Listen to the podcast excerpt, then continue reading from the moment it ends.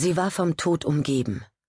Sie begegnete ihm täglich bei der Arbeit, erlebte ihn in jeder Nacht in irgendeinem Traum, lebte stets in seiner Nähe, kannte seine Geräusche, seine Gerüche, ja selbst seine Textur.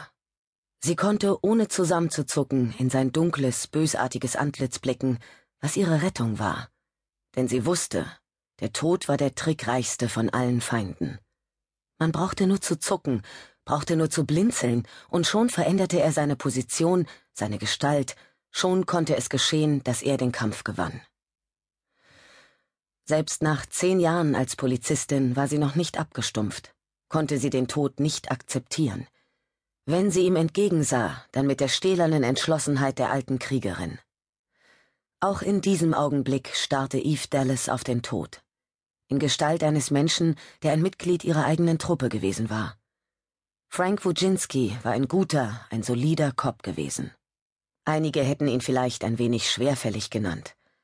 Sie erinnerte sich an ihn als einen umgänglichen Mann, jemand, dem nie auch nur die leiseste Beschwerde über den Fraß in der New Yorker Polizeikantine oder über die Berge von Papierkram, die mit seinem Job verbunden waren, über die Lippen gekommen war.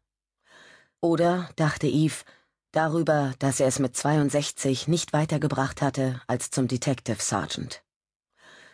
Er hatte, obwohl es im Jahre 2058 eher ungewöhnlich war, auf Körperformung und andere Möglichkeiten der Verjüngung zu verzichten, einen leichten Bauchansatz gehabt und sein Haar natürlich ergrauen und dünner werden lassen. Jetzt, in dem durchsichtigen Sarg, auf dem ein einzelnes trauriges Liliensträußchen lag, wirkte er wie ein friedlich schlafender Mönch aus einer anderen Zeit. Und tatsächlich stammte er aus einer anderen Zeit.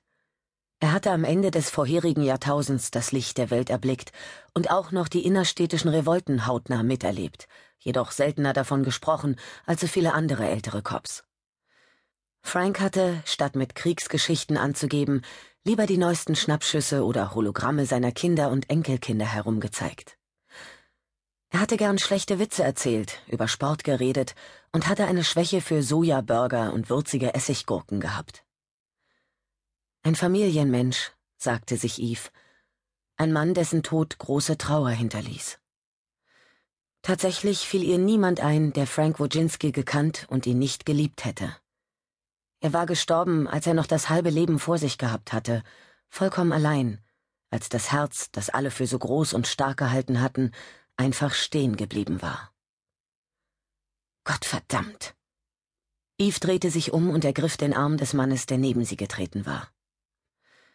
Tut mir leid, Fini. Er schüttelte den Kopf, fuhr sich mit der Hand durch das drahtige rote Haar, und seine müden Augen füllten sich mit Tränen. Wenn er im Dienst gestorben wäre, wäre es einfacher für mich. Damit käme ich irgendwie zurecht. Aber dass plötzlich sein Herz aufhört zu schlagen, während er gemütlich in seinem Sessel sitzt und sich im Fernsehen ein Footballspiel ansieht, ist einfach nicht richtig, Dallas. Ein Mann in seinem Alter sollte nicht so abrupt aufhören zu leben.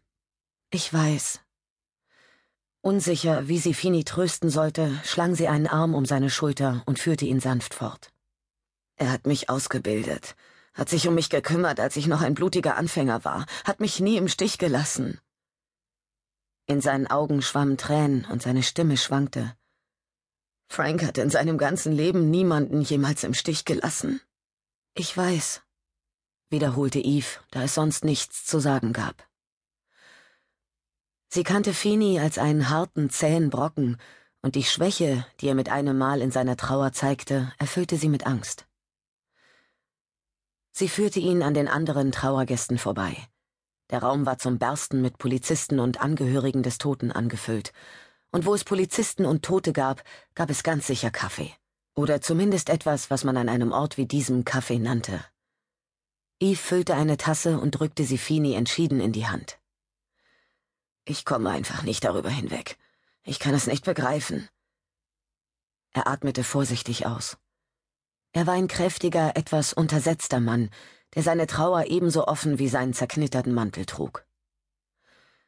Ich habe bisher nicht mit Sally gesprochen. Meine Frau ist momentan bei ihr. Ich bringe es noch nicht übers Herz. Das ist vollkommen in Ordnung.